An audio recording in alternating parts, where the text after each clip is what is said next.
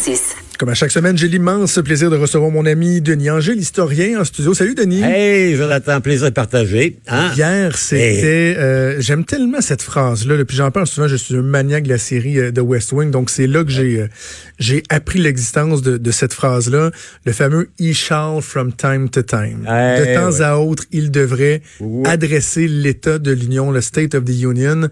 C'est le, le, spectacle auquel on a assisté hier, mais il y a toute une histoire très riche derrière. Une vieille histoire, Jonathan ça remonte à, l'origine. Hein. Vous savez que bon, les États-Unis, colonie britannique, euh, révolution, indépendance, Constitution 1787, élection d'un premier président qui est l'incontournable George Washington, le père fondateur, le grand Washington, euh, le fondateur des États-Unis, qui a donné son nom à la ville de Washington. D'ailleurs, c'est intéressant parce que la ville de Washington, c'était une capitale qui a été une capitale créée au départ George Washington, le Congrès, il siège dans la plus grande ville qui est New York. Mais New York est au ah nord. Les gens du sud disent, ouais, ben là, le nord veut tout avoir.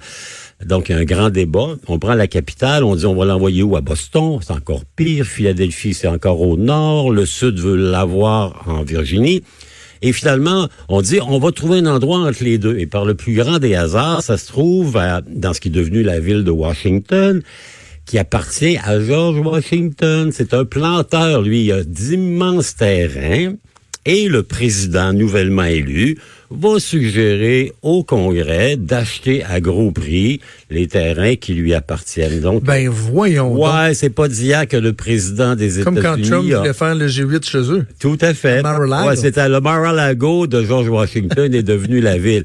Il faut dire que les gens qui ont acheté ça ont dit on s'est fait un peu avoir parce que c'était construit sur des marécages. Hein? Il y a une fleuve qui s'appelle le Potomac.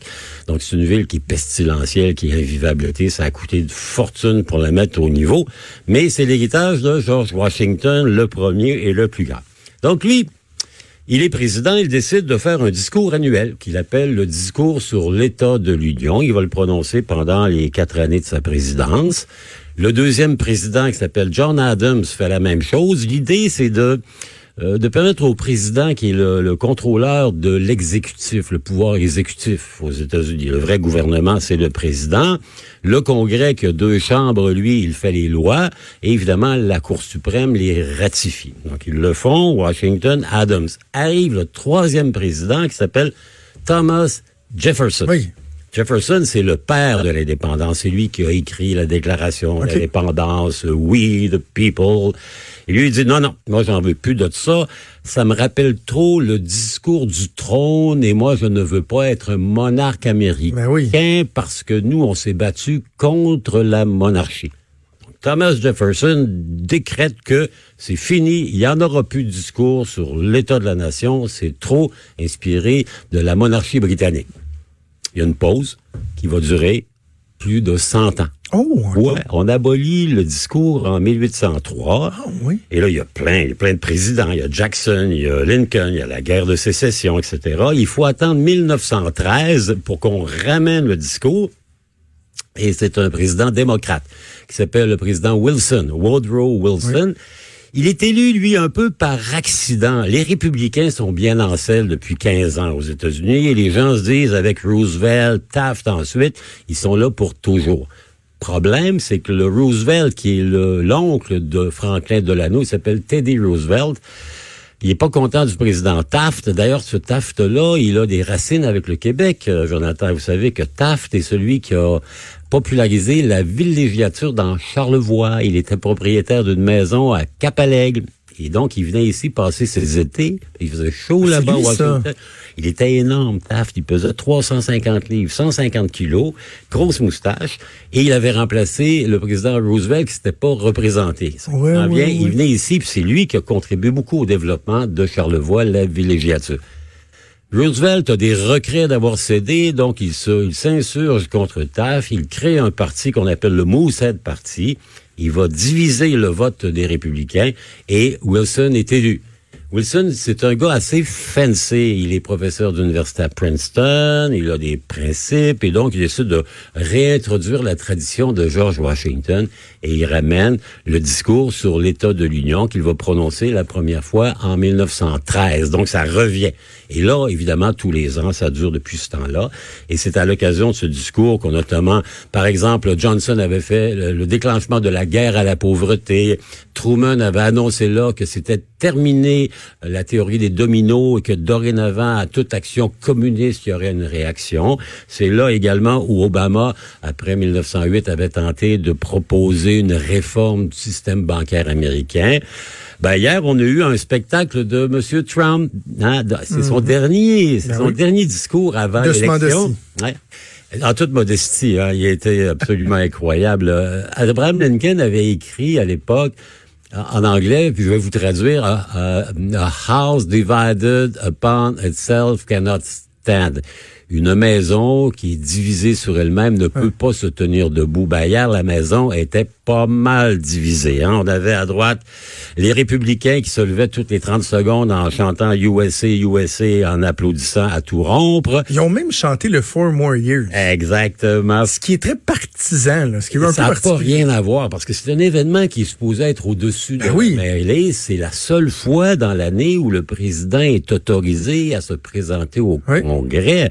Hein, il peut y aller dans le cas d'une déclaration de guerre, mais finalement, le président, c'est la séparation des pouvoirs. Il doit, il doit demeurer à la Maison-Blanche. Donc, il y a un statut qui a été complètement balancé. Il n'y en a plus. Et il y a tout un cérémonial autour euh, de la chose, de la, façon de procéder, l'invitation qui doit être faite. Le, c'est le clerk qui entre dans la chambre qui dit le, président voudrait venir adresser. Il y a quelque chose de très cérémonial que moi hein? j'aime. Ben oui, c'est magnifique. C'est un peu dans la tradition britannique. Hein. D'ailleurs, euh, comme le discours du trône ou le discours de la rentrée parlementaire ici, là, on va cogner à la porte et on permet aux sénateurs de venir dans l'enceinte de la Chambre des représentants, ce qui est rarissime. Les, euh, les juges de la Cour suprême sont là également. Mhm. Et le président invite qui bon lui semble. Hier, par exemple, il a invité le président autoproclamé du Venezuela pour faire un pied de nez à Maduro. Il a, il a invité, ah, ma foi du bon Dieu, un commentateur politique américain que vous connaissez, qui s'appelle Ross Limbaugh. Ouais. Il a même euh, honoré. Ah ben oui, il a donné la médaille d'honneur du président, ce qui est assez rare, la, médaille présidentielle. Euh, c'est vraiment plus à droite que ça, là, vous tombez à l'extrême gauche. Ah il est vraiment lui au bout, au bout, au bout. On a appris la semaine dernière qu'il a un cancer euh, du poumon assez assez grave et donc ce qui serait pas fait normalement lors de l'événement, Trump a décidé de l'honorer, ce qui a bien scandalisé les démocrates qui sont la chair à pâté quotidienne de Limbaugh depuis 30 ans, 40 ans. Donc c'est ça, c'est vraiment euh, c'est un héritage qui est euh, qui est là depuis longtemps, qui a été un peu violé, mais Trump ce matin, ben il doit être assez heureux parce que les sondages sont bons, on l'a vu hier. Taux de satisfaction à l'endroit du président Trump le mm. plus élevé depuis son élection, 49% c'est presque 50. Et à cause du système politique américain, parce que vous savez qu'aux États-Unis, on ne vote pas directement pour le président, on vote pour des grands électeurs, ce qui fait que la Californie, 40 millions d'habitants, elle perd beaucoup de son influence parce que le nombre de grands électeurs ne reflète pas sa densité démographique. La dernière fois, Hillary Clinton a gagné en Californie par presque 2 millions de voix de majorité. Ça n'y a pas ah donné un grand électeur de plus que la base qui est prévue à la Constitution. Donc, euh, M. Trump, après-midi, j'imagine que le, le Sénat va probablement, sûrement, certainement, assurément... Et, pendant ce temps-là, il y a euh, les démocrates qui, eux, étaient pris, justement, ah, on ben parle de vieilles traditions, dans des vieilles traditions de caucus en Iowa. Quelle espèce de cafouillage Quel monumental. Ben oui, c'est ben rien pour aider, là. Ah non, non, non. Puis en plus, le résultat, hein, c'est pas croyable. Mayor Pete qui ah va... Qui va euh, Joe Biden, que tout le monde voyait en tête, arrive quatrième. Les caucus, c'est intéressant. Ça, c'est une vieille tradition américaine de ce qu'on appelle la démocratie directe. Hein. Il faut savoir comment ça fonctionne. Vous êtes en Iowa, vous êtes un électeur inscrit démocrate, vous êtes invité au caucus. Vous arrivez dans une salle de salle paroissiale, vous êtes 150, 200, 250, et là, vous avez des petits poteaux et des petites couleurs. Hein? Oui. Et là, chacun des candidats, il y a un poteau qui est une personne avec un poteau qui est physique, qui est euh, Mayor Pete, qui est Biden, qui est Elizabeth Warren, etc.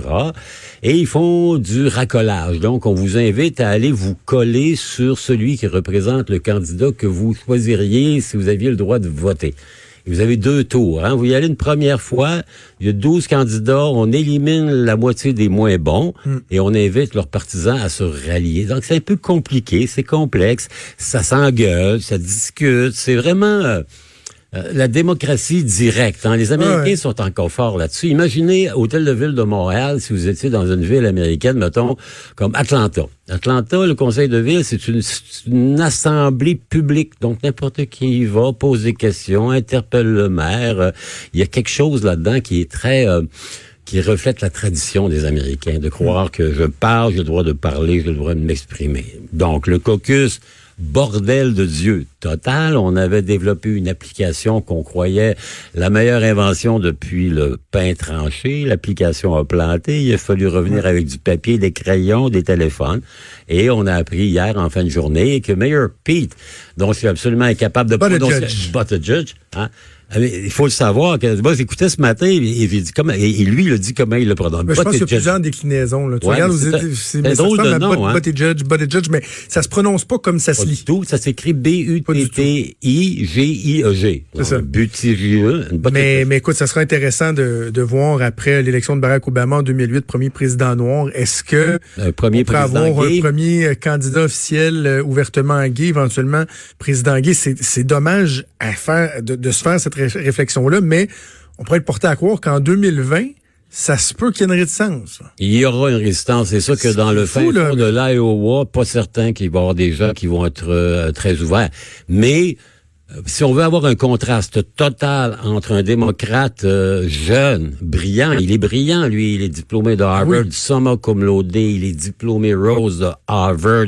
Il avait écrit, euh, il, il est devenu un peu connu, à, à 15 ans, il avait gagné le prix de la Fondation Kennedy sur le développement de la politique avec un essai qui traitait du talent de Bernie Sanders, pas croyable, hein, et qu'il l'a battu hier. Au, euh, il est, il est un peu à 38 ans. Il est les États-Unis que l'on souhaiterait qu'ils deviennent un peu plus. C'est sûr que contre Trump, le vieux ratoureux, éprouvé, capable de dire n'importe quoi et son contraire dans la même phrase, on lui souhaite bonne chance. Mais Voilà. ça amènerait peut-être un petit peu de jeunesse parce que vous savez que Biden a presque 80 Ah ans. Sanders est plus vieux. Et même la jeune Elizabeth Warren, elle a 73 ans bien sonné. Donc, Ouais. euh, vous savez, euh, et M. Trump, il s'en va allègrement sur les 75. À la fin de deuxième mandat, il serait presque un octogénaire. Jeune et dynamique, jeune et dynamique. Merci. Hey. Merci, Denis. On se la semaine prochaine. Salut. Bye.